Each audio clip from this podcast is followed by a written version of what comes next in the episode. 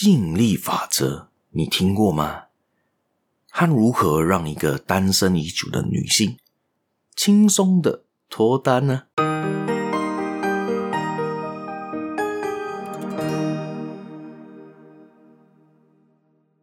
？Hello，大家好，欢迎大家又来到这个犹太小故事的这个 Podcast 这个节目了。我是小叶，在这里跟大家说一声早安、午安、晚安。今天又是这个犹太小故事的这个分享啦。我们今天要分享的故事呢，就是关于吸引力法则，如何让一个单身已久的女性轻松的脱单。而这个故事呢，就回想起我在十年前左右，十到十一年前看的那一本书，叫做《Secret》秘密这一本书啦。那刚好，我为什么会突然想起这一本书的故事呢？就刚好在最近老高的这个 YouTube 影片也在分享关于这个这本书，关于这一个这本书提到这个吸引力法则啦。而在看回来之后，突然会回想起，诶，这个故事我好像没分享过，好像还蛮不错的，就分享给大家啦。我们就开始今天这个分享啦。吸引力法则到底是什么法则呢？吸引力法则就是要做一些事情，容易吸引到你想要的东西来到你身边，而不是做一些你不想要的事情，吸引到一些你不想要的事情来到你身边。啊，这句话不是蛮玄的，怎么是这种感觉？还在我在说什么？好像是听君一席话，如听一席话的感觉。好了，吸引力法则，也就是说到你要去吸引某一样东西呢，你就要用非常正面的想法去吸引它，你就会吸引到比较好的东西；而你用负面的想法，你就吸引到是负面的东西来到你身边。今天这个故事也就回到了呢。这一号人物，这一个单身女性的身上，我忘记他这本书里面给他一个名字叫什么名字了啦。但是这一号人物就是先听到了这个吸引力法则之后呢，他想，诶，好像也单身好久一段时间了，我要怎样的突破这个情况？要怎样的可以找到适合我的伴侣？他就回想，他就想了很久，还是想不透。所以他一回到家呢，他就突然间看到了问题所在。大家猜一猜是什么问题呢？不是他长得丑，不是他长得肥，不是长得身材不好看，也不是他的打扮有问题，也不是他的行为有问题，而他的真正的问题是什么呢？他还没准备好要吸引那一个人。为什么这么说呢？他一回到家，打开房间，就发现了这个问题所在。因为呢，他的床虽然是张双人床，但是这张双人床堆满了。他自己的东西堆满了他的杂物，也就是说，到枕头只有一份，抱枕只有一份，可能另外一部分可能是丢到了一些衣服啊，丢了一些饰品等等等等的。所以呢，也就是说，他这个床只是他一个人睡，而没有准备好给另外一个人睡啊。然后之后他又打开了他自己的衣柜，一打开之后，他发现到里面都是他自己的衣服，里面都是他自己的东西。当然了，他自己住的还是自己的东西啦。也没准备好一个位置是给另外一号人物、另外一个人的，而看着自己的书橱，看着自己的橱柜的时候，也发现到，诶，他的东西真的都是自己的东西，没有一个位置是适合对方的东西，所以呢，他就知道问题所在，就是他本身还没准备好这个境界，所以他就赶快的把他的床重新整理了一份，重新准备了一份枕头、一个抱枕。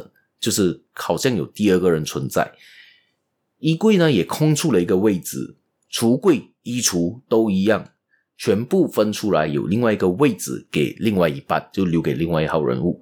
然后他自己的行为上面呢，也就是说他会去做一些运动啊，那一个他想找一个可能比较 sporting 的人，他就去运动，然后去一参加一些活动，想要。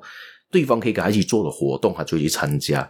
他不久之后，他真的找到了他想找的那一号人物，他的 Mr. Right。为什么他可以这么快的吸引到那个对方呢？也是非常轻松嘛。其实他也没有做什么特别的事情啊，他就很轻松去脱单啊。为什么可以做到这件事情呢？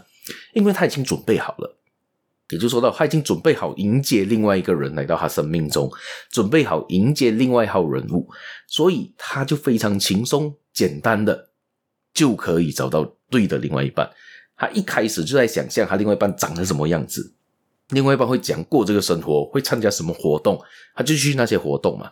当然了，你认识的人呢，也就会跟着你的生活习惯的改变。今天你是一个宅女，你是个宅男，你就当然了，你要认识外面人，当然就难度很高了，你都走不出门啊！你要怎样认识人呢？就算你认识的人在网络上认识的同样人物，也是宅男宅女吧？因为你的特质、你的吸引力就是吸引这类人物啊！你都还没有准备好认识其他更不一样的人啊！当然，你认识的人就是这些啊。这个是第一个。第二个就是吸引力法则有很重要的事情，就是尽量要把正面的思想往自己身上套，而不是负面的思想，因为。你想着正面的东西，正面的东西才会被你吸引；你想着负面的东西，只会把负面的东西吸引来你身边。就好像磁铁一样，你如果想吸引的是 N，你就要用 S 来吸引它，你要准备好你要说好的条件来吸引它，你就可以套得牢牢的。可是既然你要吸引的是 N，但是你把自己的性格转换成 N，跟他是一样的时候，同性相斥，他就把对方推得更远。这个是一种比喻方式，也就说到你要吸引到对方，你要准备好你的心态去迎接对方。你想对方是什么样子的，你就要想象成他已经在你身边，已经得到他了，你才去做这件事情。你有一个目标，你讲我、今年内我要赚到一百万。好，既然是这个是你的目标，不是空谈。你要有很大的信任，你有很大的信心对自己，你已经赚到了这一百万。你在这一年里面，你已经赚到了一百万。当然，当你这么想的时候，你身体、你的心理、你的行为，你就会跟住这个方法而转换。你可能就，你可能这个时候就会想，诶，如果我今年我要达到一百万，那是不是我每个月要赚多少钱？我要怎样才可以赚到这一百万呢？我要怎样去提高我的这一个收入呢？我要怎样提高这一个东西，我才能做到这个目标？我要提高什么技能吗？我要提高什么才能吗？这时候你就开始去思考很多这些问题了。而你已经当做自己有一百万的时候，你的生活方式会是怎样的？你出路会是怎样的？你参加的活动会是怎样的？你要先想好，你拿一百万的时候你要怎样的生活？你既然是过一个奢靡的生活，要很好去花钱的生活，还是说要很努力的做到你的创业，很努力的去做到你想达到的那个目标？要怎样的一个方式？要想得非常完美，越细腻越准确越好。这样子，你当然拿到这个一百万就不是梦了，因为你已经想好全盘计划要怎样去到。而且你也想好当时的生活会长得怎么样？这样子的话，你去看回很多的名人分享，他们很多时候就是已经知道可以做到这个东西，才会出现这样的东西。当然了，难度也是很高的。你一定要对自己有一定的信任度，一定要对自己有一定的这个催催生吗？是算催生吗？要 push 自己，就是要推动自己去往这个方向前进。因为人呢，你已经有了这个方向，你有这个目标之后，你就会呢。用你的潜意识去告诉你，去帮你做这个调整。你现在是用意志力来推动它，你用意志力来做，就是说你已经往这个目标前进。你的意志力讲，哎，我每天要做什么？要做什么？要做什么？这个是你的意志力去引导你去做这件事情，去 push 你去做这件事情，去推动你做这件事情。这个叫意志力。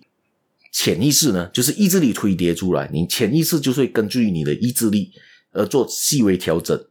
潜意识跟习惯有关系，他就会不小心把你的习惯变成富人的思维、富人的习惯，这样子你当然是叫一百万的思维、一百万的行为动作，你当然可以拿到那一百万吧。所以在你睡觉呢，在你活动呢，在你做任何事情的时候，你的潜意识都会影响着你做一些细微的改变，而你是当下不自知的。这本这个东西，我相信我在之前的节目都提过蛮多次了。大家可以看回一些之前好像《原子习惯》，我提到《原子习惯》那本书里面也是提到类似的这个方法。当然了，非常难做到，大家可以尝试看看。吸引力法则也是运用这个方式。你想着好事情，就会把好东西吸引到你旁边；你想着不好的事情，就会把不好的事情吸引到你旁边。人家讲最近都很衰，你最近都很衰的话，你会发现你。真的很衰，因为你都一直把衰这件事情挂在嘴边，挂在你脑里面，你潜意识就会把你 move 到，把你推到那一个很衰的情况，很糟糕的情况。因为你就想这想去，你一直在想那个情况，你潜意识就会把你推去那个情况啊。所以当你不想，你去想正面的，你想要讲把东西解决，要想把东西做好的情况上的时候，你做好的情况的那一个正面回复就会吸引到你身边，这个就是吸引力法则。大家可以试试看吧。大家尤其有更加有兴趣想要研究的话呢，大家可以去看老高的影片，或者是一些吸引力法则的书吧。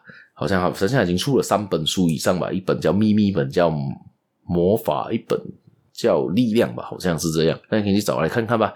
我相信内容应该大同小异啦，只是说它里面有提到一些例子，提到一些做法，大家可以看一看，可能有不同的想法，让你生活中充满了更多的正能量。好，我们的节目也就分享到这一边，大家别忘了继续收听，继续订阅啦，也别忘了帮我按个 like 啦。